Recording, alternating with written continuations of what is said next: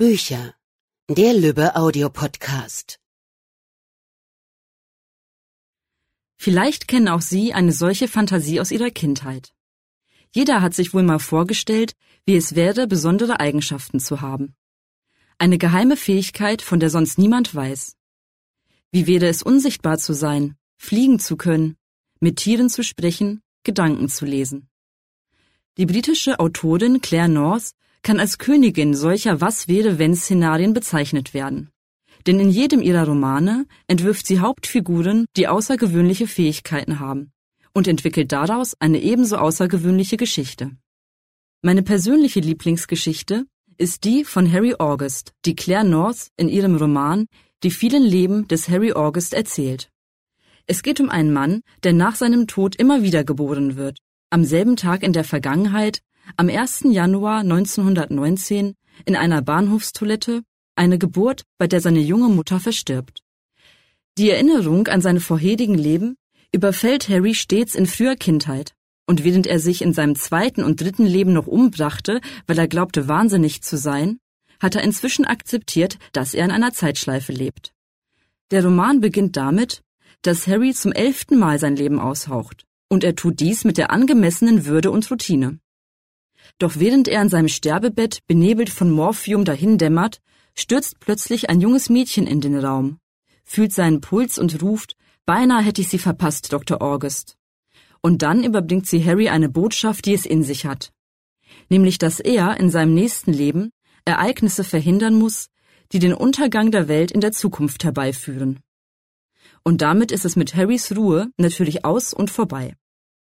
Aus diesem faszinierenden Szenario entwickelt Claire North nicht nur ein spannendes, vielschichtiges Abenteuer, sie schafft es auch, und das ganz beiläufig und nicht lehrbuchhaft, große Themen anzusprechen.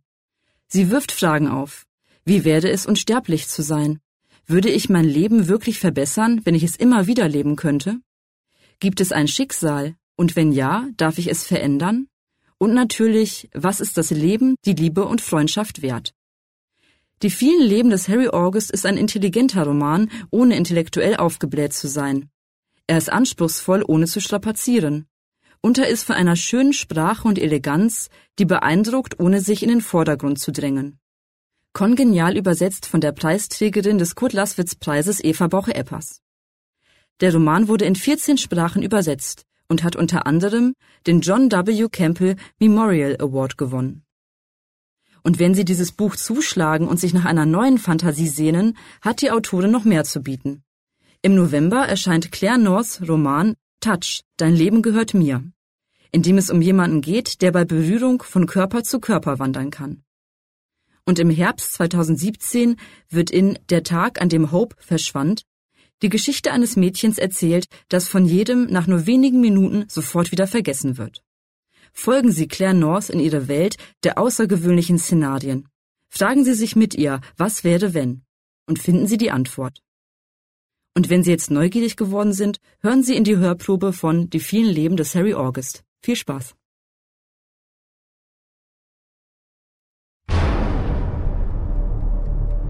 Die vielen Leben des Harry August von Claire North.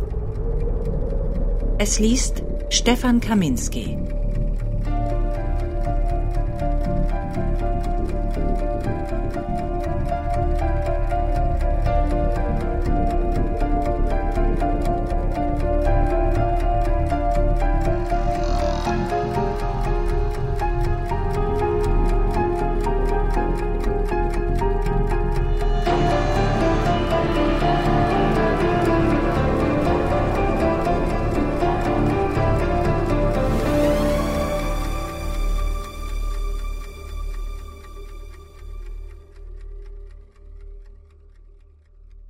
Einleitung Dies schreibe ich für dich, mein Feind, mein Freund. Du weißt es bereits. Du musst es wissen. Du hast verloren. Der zweite Kataklysmus nahm seinen Anfang in meinem elften Leben. Man schrieb das Jahr 1996. Ich starb meinen gewöhnlichen Tod ein sanftes Verdämmern in warmen Morphiumschwaden, das sie unterbrach, wie ein eiskalter Wasserguss. Sie war sieben, ich war achtundsiebzig. Sie trug das glatte, blonde Haar zu einem langen Zopf geflochten, mein Haar war schlohweiß und nur mehr spärlich vorhanden. Ich trug einen Krankenhauskittel, dies Musterbeispiel steriler Zweckmäßigkeit. Sie eine Schuluniform, leuchtend blau, und eine Filzkappe.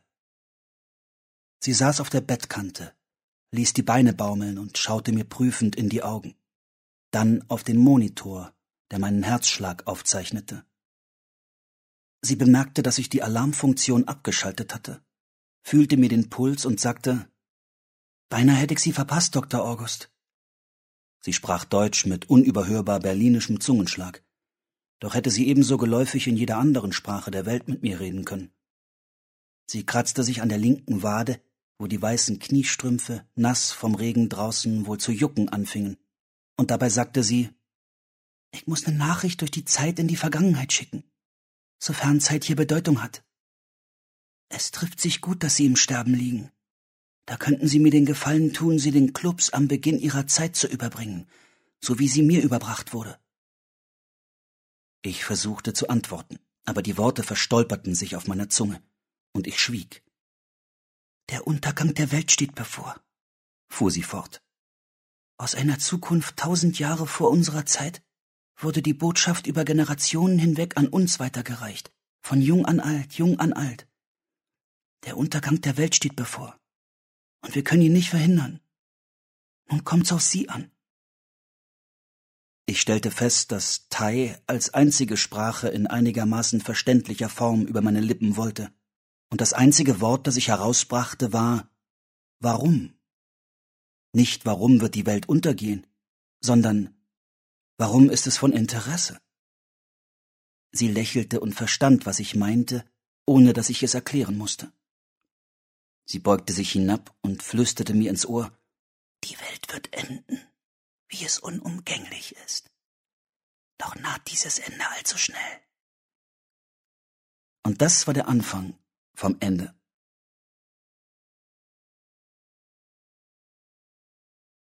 Doch ab ovo, wie der Lateiner sagt.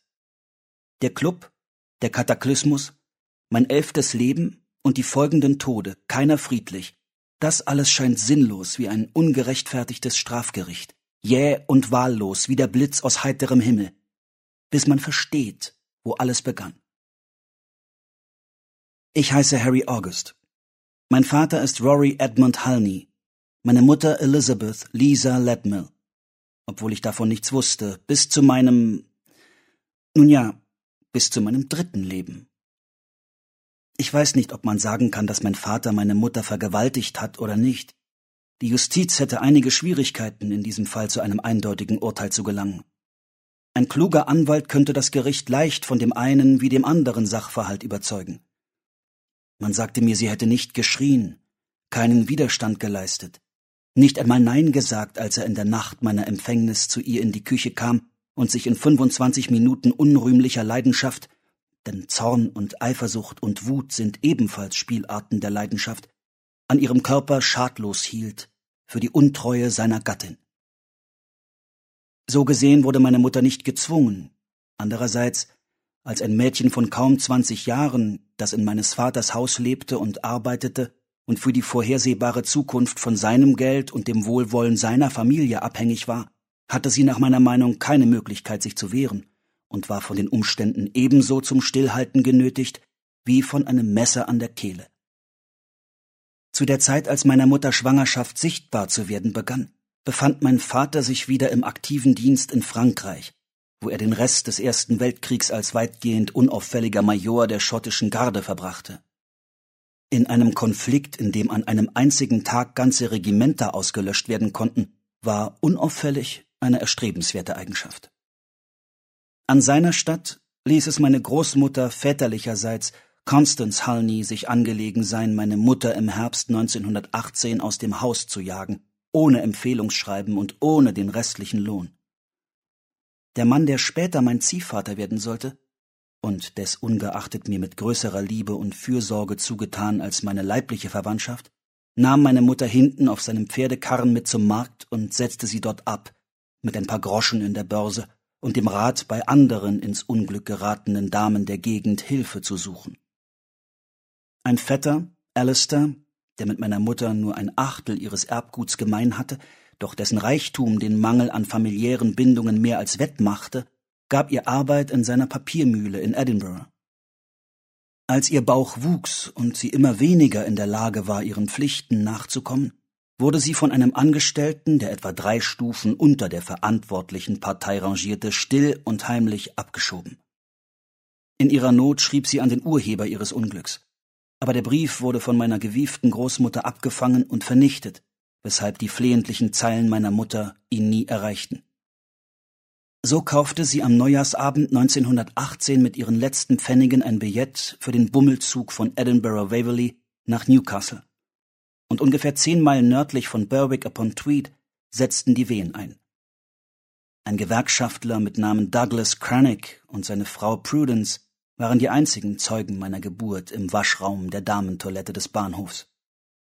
Man hat mir berichtet, dass der Bahnhofsvorsteher draußen vor der Tür Posten bezogen hatte, die Hände hinter dem Rücken verschränkt und die beschneite Schirmmütze tief in die Stirn gezogen was dem Träger meines Erachtens ein besonders finsteres und bedrohliches Aussehen verleiht, wachte er darüber, dass keine unschuldige Frau nichts ahnend den Ort des Geschehens betrat.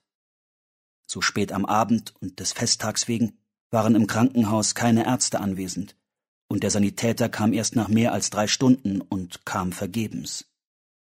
Bei seinem Eintreffen war das Blut auf dem Fliesenboden längst erstarrt, und Prudence Cranick hielt mich in den Armen. Meine Mutter war tot.